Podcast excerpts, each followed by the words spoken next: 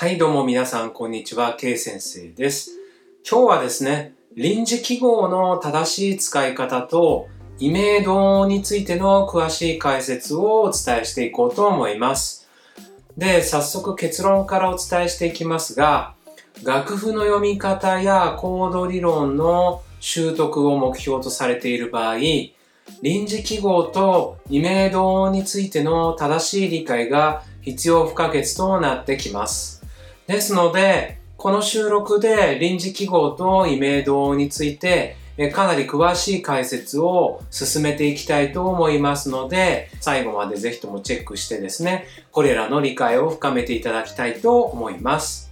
このチャンネルでは、コード理論、作曲、ピアノ弾き歌いなど、音楽が好きな方に有益な情報をお伝えしていますので、興味のある方はぜひともチャンネル登録をよろしくお願いします。あと、ツイッターもやっていますので、もしよろしかったらぜひともフォローをよろしくお願いします。では、早速内容に入りたいと思います。楽譜には臨時記号という概念がありまして、この臨時記号というのはですね、それぞれの音符につけることで、音に変化を加えるための記号なんですね。例えば、トーン記号の上から3番目の線の真上に位置する C、すなわち B の音がありますが、この音符の左隣にシャープを書くことで、この音は B のシャープという音に変化されます。あるいは、トーン記号の下から2番目の線の真上に音符を配置すると、その音、すなわち G の音になりますが、この音符の左隣にフラットという臨時記号を書くことで、この音は G のフラット、そのフラットという音に変化されます。あるいは、先ほどつけた B のシャープをキャンセルするためには、新たに B の音符を書いて、その音符の左隣にナチュラルという臨時記号を配置することで、え今度は先につけた B のシャープの、シャープの部分をキャンセルして、え B のナチュラルという音に変化させることができます。このように臨時記号とはそれぞれの音符につけることで音を変化させることができる記号となっているんですが、楽譜が初心者の方にとってはですね、少しややこしい別の記号がありまして、えー、そちらを臨時記号と勘違いされる方が多いんです。で、その記号というのはですね、トーン記号やヘ音記号などを代表とする音符記号のすぐ右隣に配置される調合という記号があるんですけれど、臨時記号とは異なりまして別の機能を有する記号ですので、これを機に押さえておいていただきたいと思います。で、臨時記号っていうのはですね、調合とは別で、それぞれの音符につけることで音を変化させることができる記号となっています。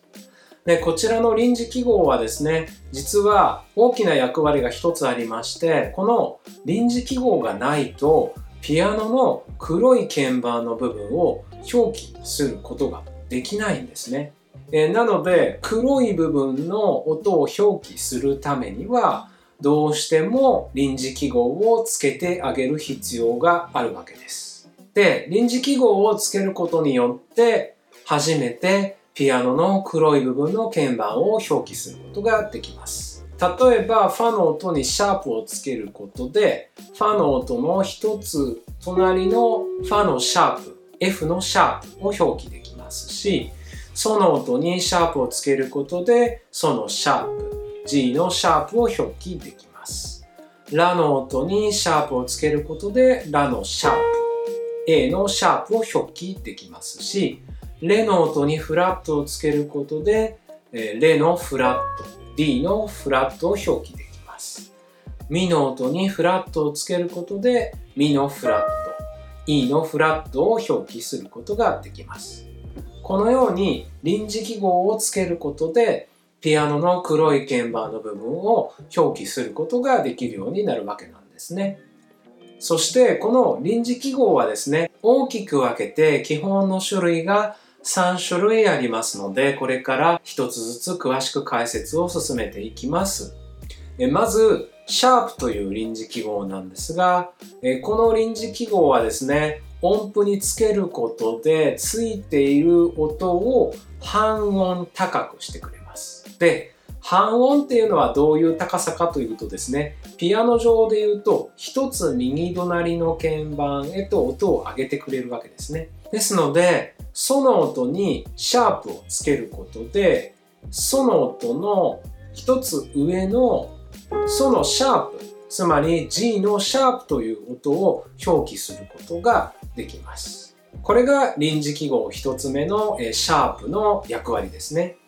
で、臨時記号その2のフラットというものの役割はですね、えー、ついている音符を今度は半音下に下げるという役割を持っています。ですので、そう、すなわち G の音にフラットという臨時記号をつけると、ソのフラットになりますので、ソの音よりも、えー、一つ左隣の鍵盤の音、ソのフラット、G のフラットを表記することができます。これがフラットの役割なんですね。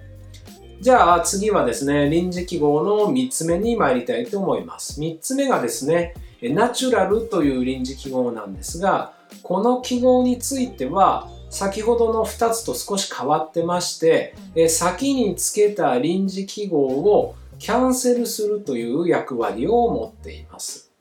例えば G にシャープをつけた音があるとしてその後にですね G のナチュラルを表記したい場合はこの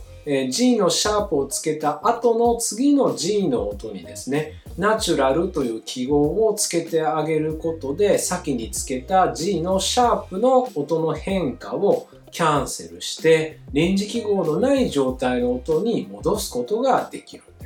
これがナチュラルの役割です。でここまでは基本の3種類なんですが臨時記号には応用の2種類というものがあります。まずこの応用から1つ目の解説ですがダブルシャープという臨時記号がありまして、えー、この記号はですね、えー、ついている音を今度は全音高くしてくるんですね。で、全音高くするってどういうことかっていうと、ピアノの鍵盤上で言うと、2つ隣の音にアップしてくれるという機能があります。ですので、例えば、ソ、G の音にダブルシャープをつけることで、えソの音が1つ、2つアップします。まあ、すなわち、ラの音になってしまうわけなんですけれど、ラの音っていうのはすなわちソのダブルシャープ。A の音は G のダブルシャープということで全く同じ音になりますが音名が違ってくるというちょっと不思議な状態になるんですね。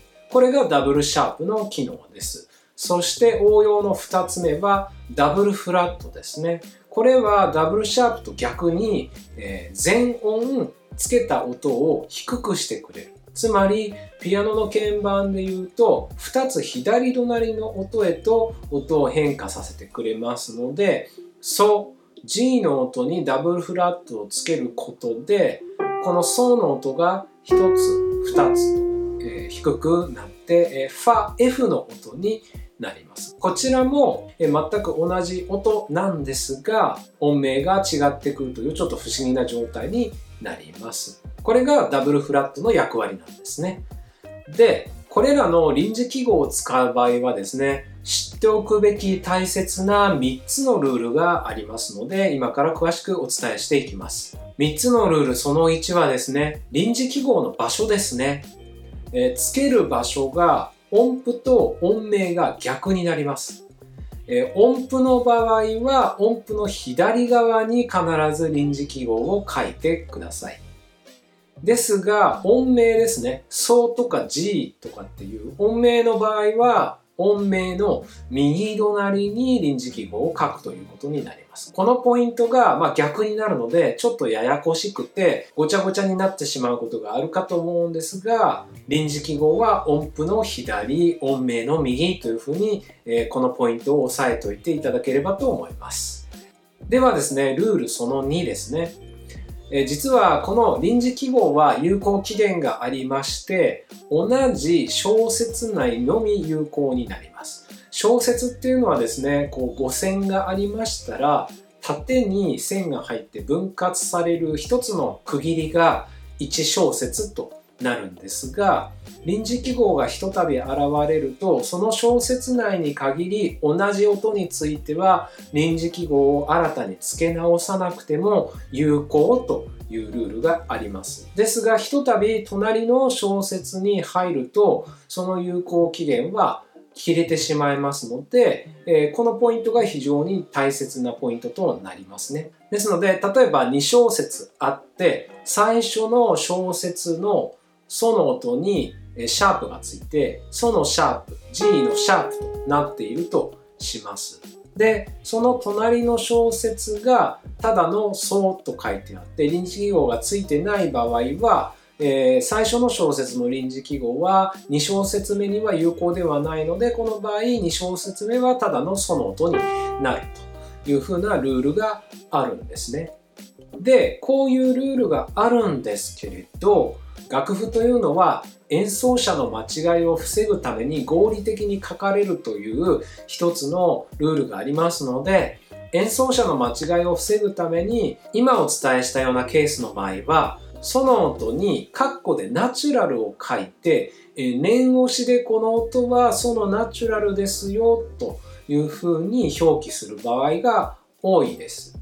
ですので、ぜひともこの点も押さえておいてください。そしてですね、一つだけ例外がありまして、実はタイという音楽記号があるんですね。音と音をアーチでつなぐような線のタイという記号があるんですけれど、このタイで2つの音を小節を超えて結んである場合は実はこの同じ音をずっと伸ばして演奏するというルールがあるんですね。ですので、この場合に限りは、最初の1小節間だけが本来であれば臨時記号が有効なんだけど、次の小節にわたって臨時記号がついてなくても、臨時記号がついた音のまんまで演奏しますよという例外のルールがあります。で、えこのポイントもですね、理解を難しくしてしまう点ではあるので、えー、ぜひとも合わせて覚えておいていただければと思います。えー、そしてルールその3ですね。ダブルシャープ、ダブルフラットがあるならば、ダブルナチュラルがあるんじゃないかと思われる方いらっしゃるかもしれませんが、ダブルナチュラルという臨時記号はありません。そして、えー、このナチュラルはですね、一つであらゆる臨時記号をキャンセルしますので、ダブルシャープとかダブルフラットをつけた場合でもナチュラル一つつければそのダブルの両方をキャンセルしてくれますのでえ特にダブルナチュラルという存在が必要になるわけではないのでここも押さえておいていただきたいポイントかと思います。そしてこれらの臨時記号とセットでですね習得しておくといろいろ便利な異名同音という言葉がありますのでこちらについて詳しく解説をしていきます。異名同音っていうのはですね、名の通り、名前は異なるけど同じ音ですよという状態を表すための音楽用語なんですね。で、例えばですけれど、ソ、G のシャープとラ、